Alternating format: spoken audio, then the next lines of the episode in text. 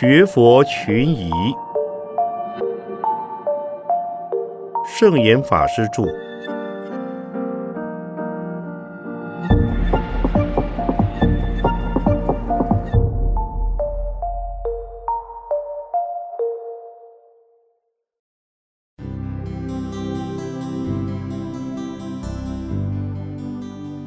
佛教徒可以有感情生活吗？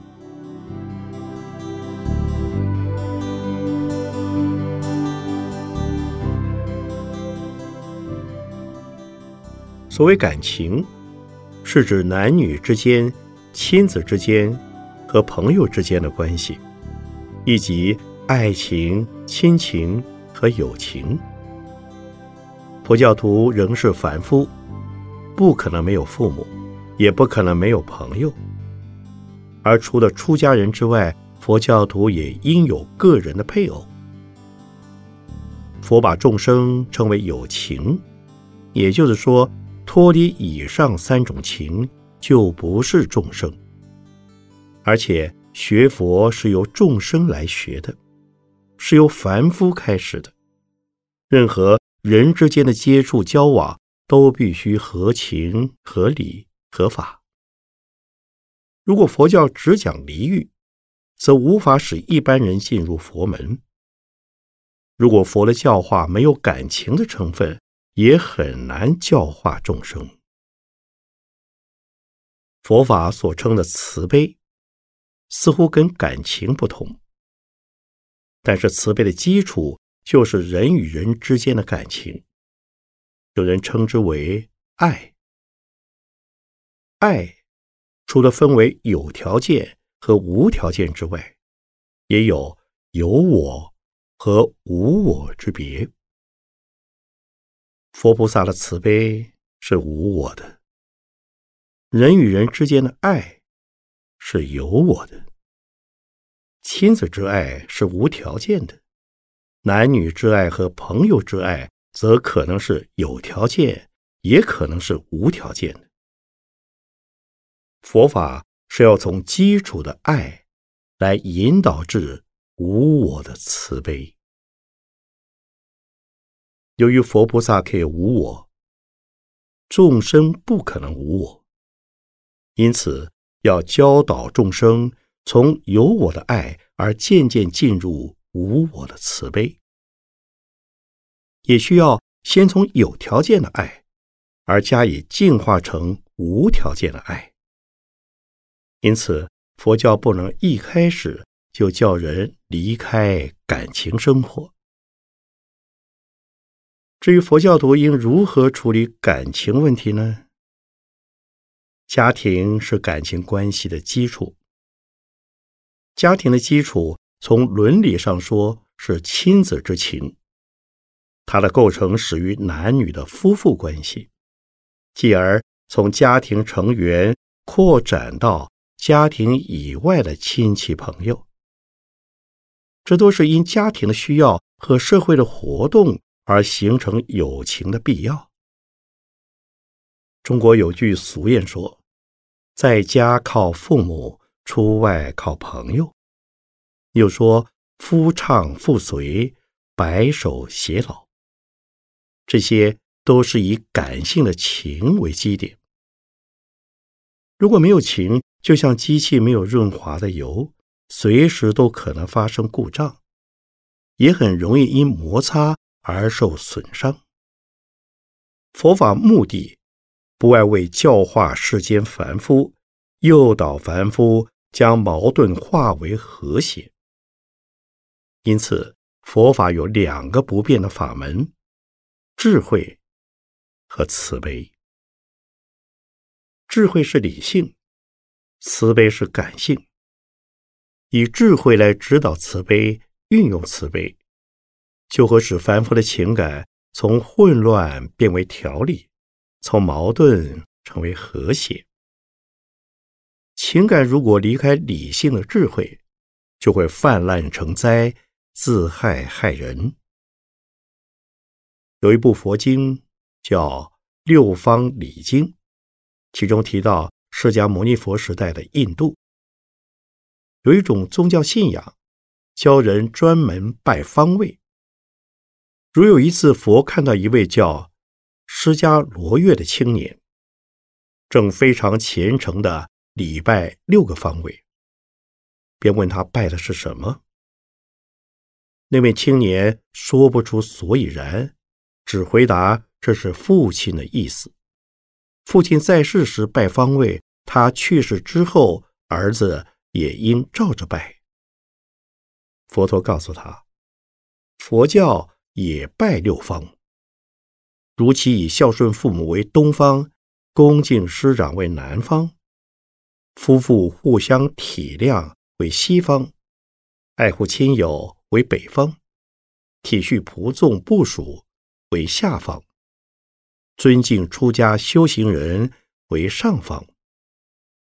同时，并说明了父母对儿女、师长对弟子、部属佣人对主人，以及修道的沙门对俗人，个别所应具有的态度和责任。像这些都属于感情的范围。是人间的伦理关系，能够善于处理感情问题而过正当的感情生活，就是修行佛法的开始。《维摩经》的佛道品中记载普现色身菩萨与维摩诘的一段问话。菩萨问维摩诘说：“你有父母妻子？”也有亲戚等眷属，还有部属和朋友，这不是很累赘吗？言下之意是你既是一位大菩萨，却又拖家带眷，怎会自在呢？维摩诘答道：“我的母亲是智慧，父亲是度众生的方法，妻子是从修行得到的法喜。”女儿代表慈悲心，儿子代表善心和诚实。我有家，但它代表毕竟空。我的弟子就是一切众生，我的朋友就是各种不同的修行法门。在我周围现役的美女，就是四种摄化众生的方便。这一品涵盖了。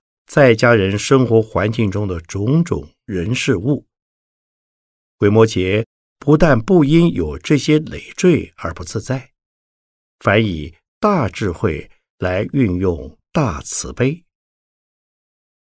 他虽然过着与一般人相同的感情生活，但是自有其解脱自在的内心世界。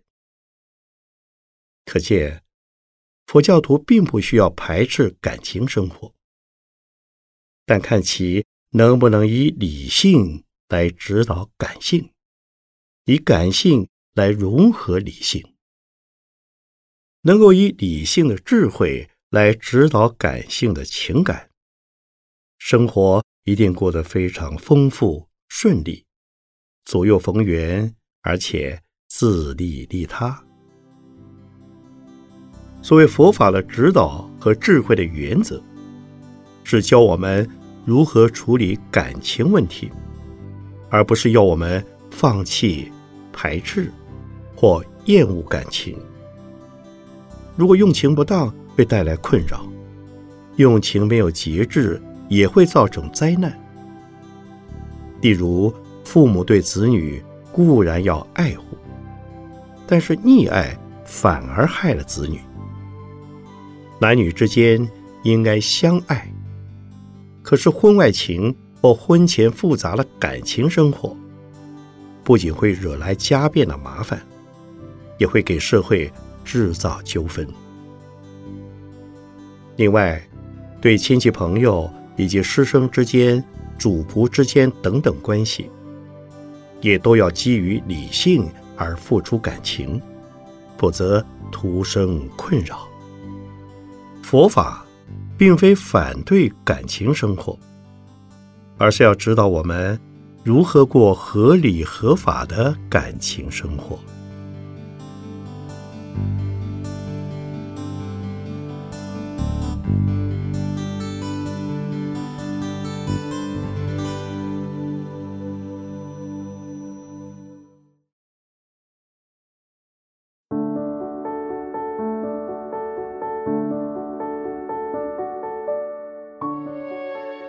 佛教徒应该如何举行丧葬仪式？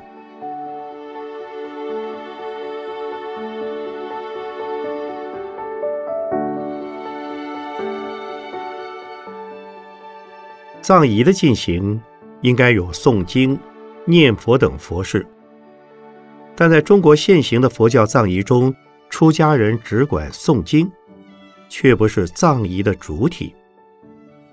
因为葬仪中的家祭、公祭等仪式，均委由葬仪社派人司礼，佛事反倒成为一种点缀。正确的佛教葬仪，除了司礼者之外，主体应该是出家的法师为亡者诵经，参与的大众均应人手一册佛经，跟着持诵。持诵的内容最好是简短的经文及寄诵，例如《心经》、往生咒、赞佛记、佛号、回向记等，不用唱，只用诵。否则，大众无法随唱而无参与感。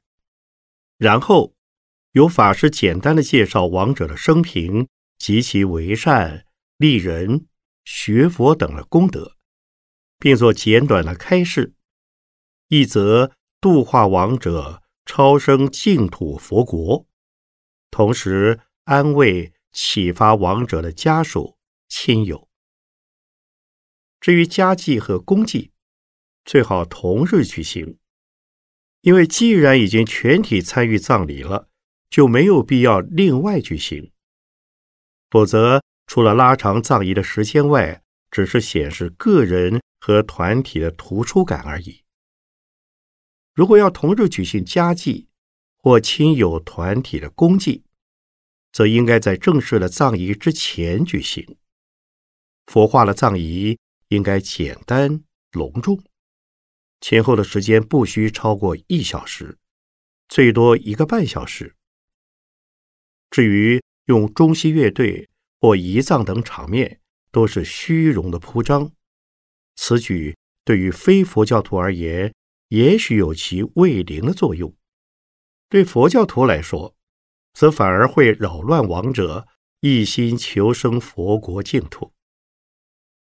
自古以来。佛教的丧葬并没有一定的制度，但在中国，有关死者未亡之前的弥留及命终后的沐浴、更衣、设灵位、办灵、纳棺、出葬、埋葬、做七，乃至百日等，大致都有它固定的仪式。依据净土法门，在弥留时已有善知识。不论是在家或出家的修行者，为亡者说法、诵经、念佛，称为助念，一直到命中十二小时之后，移动遗体，为之沐浴、更衣，并继续以助念代替伴灵。而且每举行一项仪式，都用佛法开示亡者，令其一心。归命佛国净土，当然最好能有出家僧众说法开示，否则亦应以同道同修中的长辈乃至资深的平辈为之。对于佛教徒，遗体的处理只有坐龛、坐缸和火葬、土葬的不同。如果遗体坐龛，则采。坐龛火化，只有封龛及举火的仪式；如果遗体坐缸，则有封缸土葬的仪式；如果遗体卧棺，则有封棺的仪式。封棺以后，有土葬及火葬两种。若系火葬，则将骨灰坛置于寺院或牧场的塔中，也有将骨灰坛。埋于地下墓中的，不论是火葬或土葬，凡有仪式，均以念佛、诵经、回向代替由家属轮番举哀及哭泣、音乐等的铺张。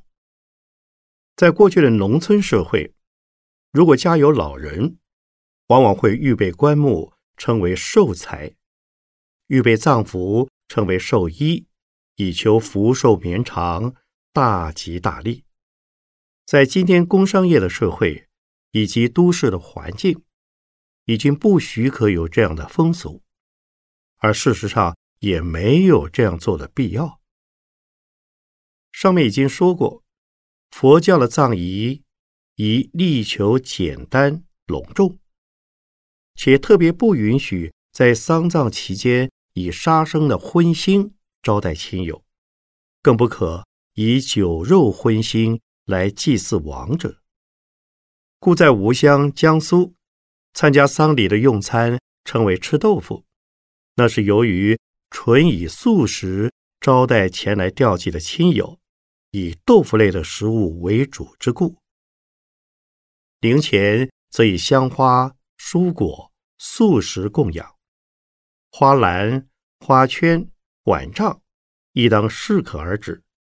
最好除了丧家和代表性的亲友致送数对花篮以及数幅挽联、挽额，以表示悼念之外，不需要大肆铺张。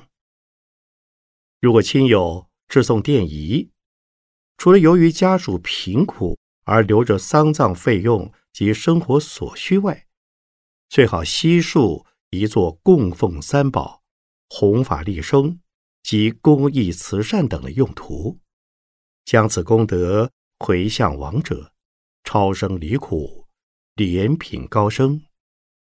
至于父母亲过世，引其哀伤，乃人之常情。师尊涅盘之时，除了已得解脱了大阿罗汉，弟子们无不涕泣。为世袭以哭泣表示亡者的哀荣，则属虚伪。佛教徒当以佛事代替哭泣。那么，什么时候为亡者做佛事呢？如何做佛事？请看下一节。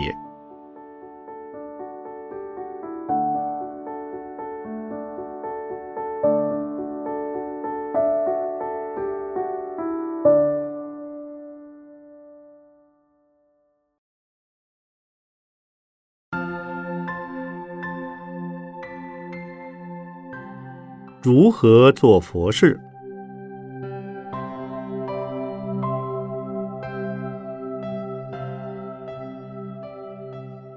所谓佛事，是学佛之事，弘扬佛法之事。主要对象是人，课诵、闻法、讲经、布施、持戒、修定、八正道和六波罗蜜。都是佛事，但是在中国一般的民间生活中，并没有做佛事的观念。通常只是在亲友或眷属亡故之后，才想要为他们做一点补偿、救济性的佛事，称为超度见亡，而且是邀请专业的僧侣、尼师来为亡者诵经礼忏。做佛事的时候，亡者的家属大都是站在雇主的立场，并不直接参与，共同礼诵。甚至诵经礼忏的坛场在做佛事，他们通常也只在一旁交际应酬、谈话，乃至打麻将，而把佛事当成表示哀荣的点缀。这种情况既对佛法不敬。也对亡者无礼，只可说是一种习俗的活动，不能称为佛事。做佛事必须具备虔诚、恭敬、肃穆、庄严的条件，最好是亡者的家属、亲友亲自持诵、礼拜佛经、忏仪、圣号，必要时礼请僧众作为导师。指导带领佛事，坛场则不可吵杂、凌乱、喧哗。佛事不是仪式，不可把佛事作为葬仪的一个节目来看。家属亲友必须尽可能的全体参加，能够跟随持诵最好，否则亦当陪伴、聆听、礼拜，以亡者亲友的虔诚恭敬感应诸佛菩萨，以佛法的神力及佛法的道理，给予亡者救济及开导。因为做佛事就是召请亡者临坛听法，化解烦恼的业力，而得超生离苦。如果亲友眷属对于佛事漠不关心，既不参与也不礼敬，对亡者的功用纵然是有，也极其轻微。为亡者做佛事，最好是在过世之后。七七四十九天之内，通常人在死后，若有重大的恶业，直接下堕三途；若有众多的善业，便可立即升天；若修净业，即可往生净土。否则的话，就在四十九天之内，等待因缘成熟，随缘随业转生。在未转生之前，为他超度，便能转恶业的力量为善业的基础，心开意解，积习渐消，便可超生天界，乃至往生净土。如果以堕三途，以亲友眷属做佛事的功德力量，也能减少亡者的痛苦，改善三途的环境。如果已生天界，也能增进亡者在天上所享的福乐；如果已生净土，也能使他莲品高升。即使是在四十九天之后，当然还是可以做佛事，同样可使亡者得到超度与救济的力量。所不同的是，如果死者已经转生或下堕。就没有办法挽回他投生的类别。根据《地藏经》的记载，若要超度先王眷属，应该恭敬供养诸佛菩萨，读诵受持诸种佛经。如果依照《盂兰盆经》的记载，应该布施供养出家僧众。综合而言。以亡者亲属的立场，用亡者遗留的财物，尽力布施供养三宝，救济贫穷，利益社会，乃至等施一切众生，使之离苦得乐，都是促成亡者超生离苦、往生佛国的助缘。在七夕之内，最好从过世的那一刻起。符号不断，视为助念。如果他在世时专修西方净土的弥陀法门，当然为他专念阿弥陀佛，由数人或者一人一人的轮流助念。如果没有任何法门是亡者的专修，当然也以阿弥陀佛圣号为其助念。假如生前，已有专修的法门，例如常诵某一部经，或常持某一尊佛菩萨的圣号，最好是以他所修的法门为其持诵回向。以我们中国的习惯，能够在四十九天每天做佛事，当然最好。否则死后的头七天或三天，乃至仅仅一天。或者每逢七七的那一天做佛事都是好的，这要看亡者家属的人力和物力的条件，可有伸缩增减。关于人力物力均不许可，礼请僧尼做佛事，就算只有家属一人，也应该为其诵经。若不会诵经，至少也会为亡者念佛才对。至于，焚烧竹闸纸糊的房屋、家具、交通工具等名器，以及经咒、纸钱、银帛，乃至生前的衣物，都是民间信仰的习俗，与佛法的佛事无关。为其有为灵祭典的作用，也不能一概否定。以佛法的观点，厚葬是没有必要的，铺张的葬仪也是多余。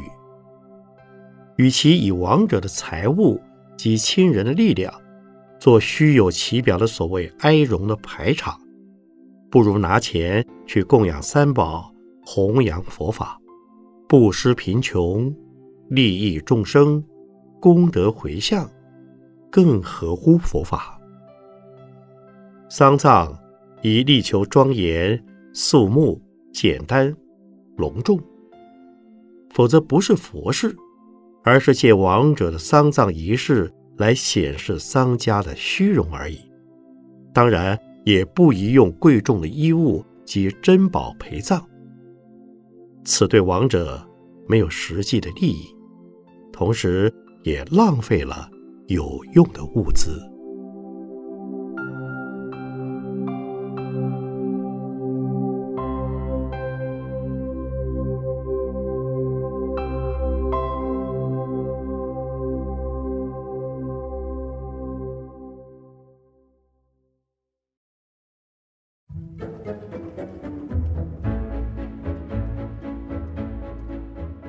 居士可接受寺院的馈赠吗？